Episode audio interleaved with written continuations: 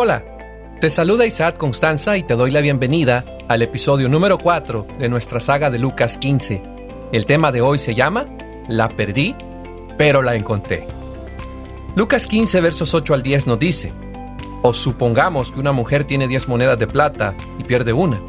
¿No enciende una lámpara, barre la casa y busca con cuidado hasta encontrarla? Y cuando la encuentra, reúne a sus amigas y vecinas y les dice, alégrense conmigo, ya encontré la moneda que se me había perdido. Les digo que asimismo se alegra Dios con sus ángeles por un pecador que se arrepiente. Amigos, Jesús está hablando de dinero, y siempre que hay dinero de por medio, pueden haber muchas reacciones, eh, a veces reacciones revestidas de hipocresía. Pero lo más sorprendente de esta parábola, que aunque Jesús está hablando de dinero, es su propia existencia. Piensa en esto. Si Jesús es el buen pastor en la parábola anterior, en esta segunda parábola también representa a la buena mujer. Está claro que esa es la conclusión a la que quiere que llegue su audiencia. Jesús, que tenía como discípulos tanto a hombres como a mujeres, quería que su mensaje llegara a lo más profundo de los corazones de la gente, y ese es el plan de Dios siempre. Llegar a tu corazón, que tú comprendas su mensaje y que impacte tu corazón. Por eso este tipo de relatos, ese tipo de parábolas. Pero, ¿cuál era el contexto cultural de la parábola de la moneda perdida? Y quiero compartir contigo algunos detalles que investigué. Las campesinas, las mujeres, suelen llevar el dinero que necesitan para sus compras diarias en un trapo fuertemente amarrado. No es como ahora que andamos las tarjetas de crédito plástico, ¿verdad? Antes andaban una bolsita. Y esta moneda de plata mencionada en, el relato es una moneda griega que pesa unos 4.3 gramos. Y esa monedita equivaldría al salario de un día. Y algo curioso de la, de la arquitectura de las casas del Oriente, en el Oriente, las casitas de los pobres, por lo general, consistían en una sola habitación, con frecuencia sin ventanas y, pues, oscuro.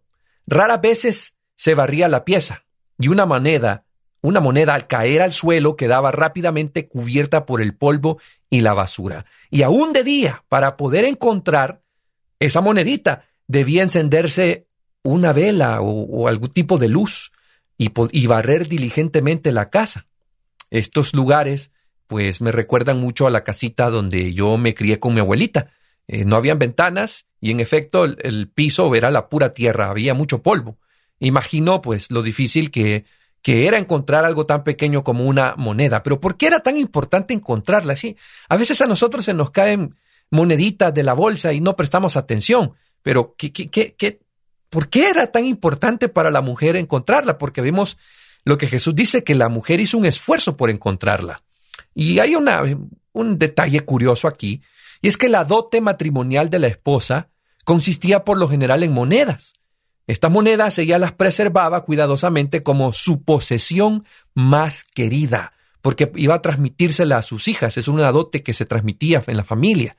Y la pérdida de una de esas monedas era considerada como una grave calamidad, y el encontrarla, el, volver a encontrarla, causaba un gran regocijo que debía de compartirse pues con la vecina, ¿verdad? Imaginemos lo siguiente, quizás la mujer había recibido esas diez monedas para ocuparse de su familia durante una semana o dos. La envolvió en un trozo de tela, pero el nudo se deshizo y se le cayó una de ellas. Se sentía avergonzada porque no tuvo mucho cuidado, fue descuidada y por no haber atado más fuerte el trapo.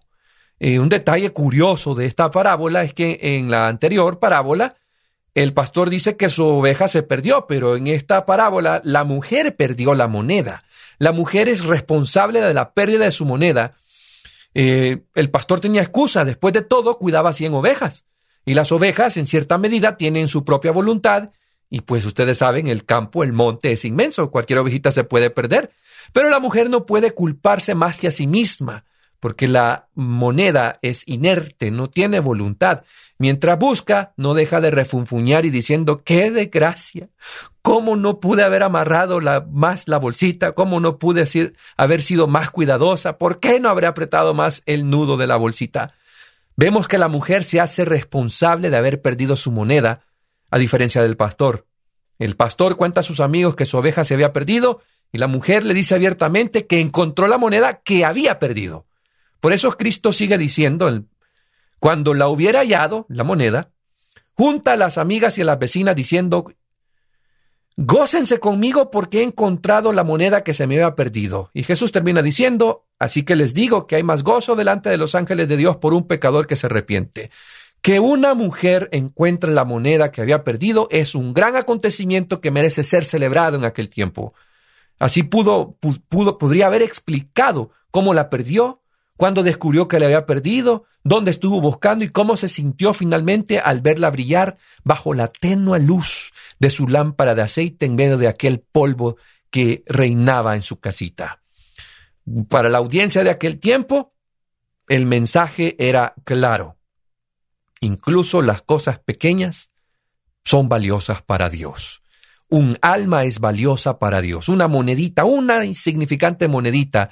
La mujer hizo un gran esfuerzo por recuperarla. Asimismo, esta parábola Cristo quería dejar claro que las personas de aquel tiempo habían descuidado a las almas de, a las almas, a los hijos de Dios, habían descuidado a las personas marginadas y no les daban ningún valor. No, no valían nada ante los ojos de los religiosos extremistas de aquel tiempo. Pero vemos Cristo diciéndoles, miren, hasta esa cosa insignificante, aunque esté una moneda sucia, aunque esté aplastada, llena de polvo, sigue teniendo valor. La moneda sigue valiendo plata. Pero quiero hacer una aplicación práctica para ti que me escuchas. Quiero hacer una aplicación práctica para, para los que son padres, para aquellos que también están interesados en, en aquellos que están perdidos. Esta parábola tiene una fuerte lección para las familias. Eh, con frecuencia he visto, he visto por experiencia personal también que hay un gran descuido en los hogares respecto a la salvación de sus miembros. Puede que en tu familia hay algún, hay alguno, ya sea hijo, hija, algún tío, tía, tu papá, tu mamá. Es probable que uno de ellos esté apartado de Dios. Y lastimosamente, como dije, con mucha frecuencia, no hacemos aquellos esfuerzos que hizo esta mujer por encontrar lo que se había perdido. La moneda, repito, a que, aunque se encuentre entre el polvo y la basura, es siempre una pieza de plata. Su dueño la busca porque vale, tiene valor. Así, toda alma, aunque esté degradada por el pecado, aunque esté perdida, es considerada preciosa a la vista de Dios. Porque la, la moneda lleva la imagen e inscripción de las autoridades del gobierno, eh, la imagen del César, no lo sé.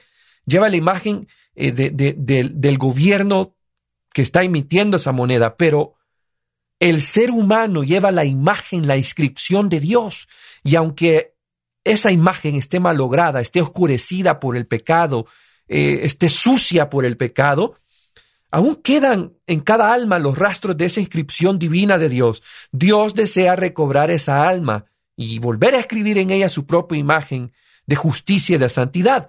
La mujer de la parábola busca diligentemente su moneda perdida, enciende el, candil, barre la casa, alumbra, quita todo lo que pueda obstruir su búsqueda, limpia, y aunque solo ha perdido una monedita, no cesó en sus esfuerzos hasta encontrarla.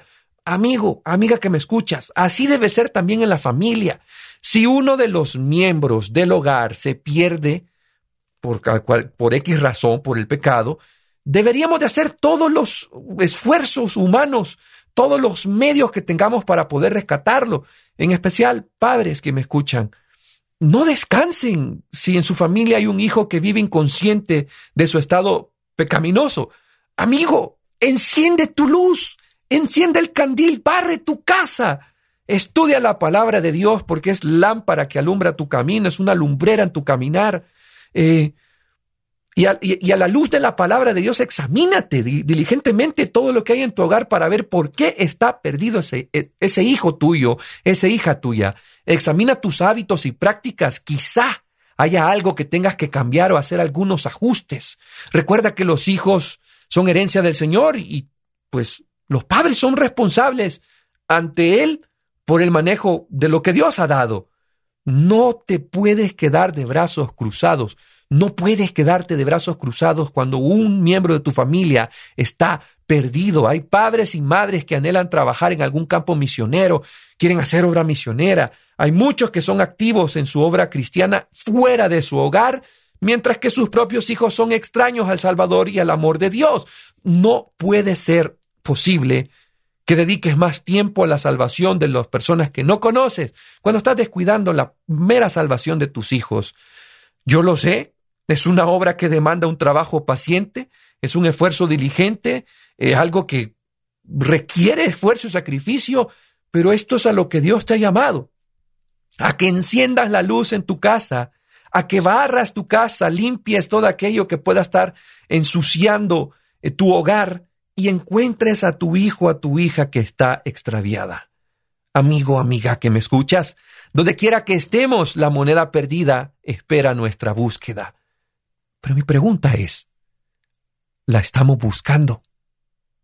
Día tras día nos encontramos con personas que no tienen interés en Dios.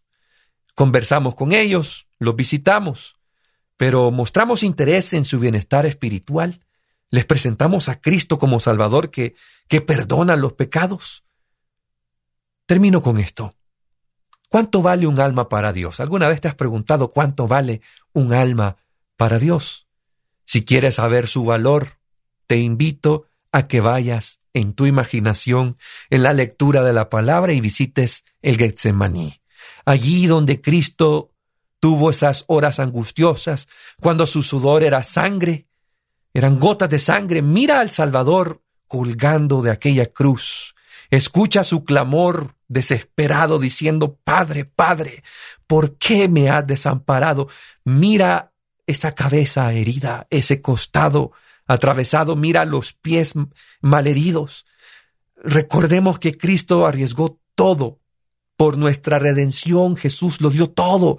El mismo cielo se puso en peligro. El valor de un alma va a tener significado cuando mires al pie de la cruz a aquel que estuvo colgado en el madero a que en aquella cruz, recordando mi amigo y amiga que Cristo habría entregado su vida por un solo pecador, por una monedita perdida, Cristo Jesús hubiese venido a esta tierra a buscar lo que se había perdido. Y lo maravilloso es que cuando aquello que estaba perdido es encontrado, hay fiesta. Amigo y amiga, deseo de todo corazón este día que la luz de Dios pueda resplandecer en tu corazón y tengas el valor, tengas el ánimo, te esfuerces por poder barrer tu casa, encender la luz en tu hogar y buscar a aquel que se ha perdido y está escondido entre la basura del pecado de este mundo. Dios está contigo. Que Dios te bendiga y nos escuchamos. Hasta la próxima.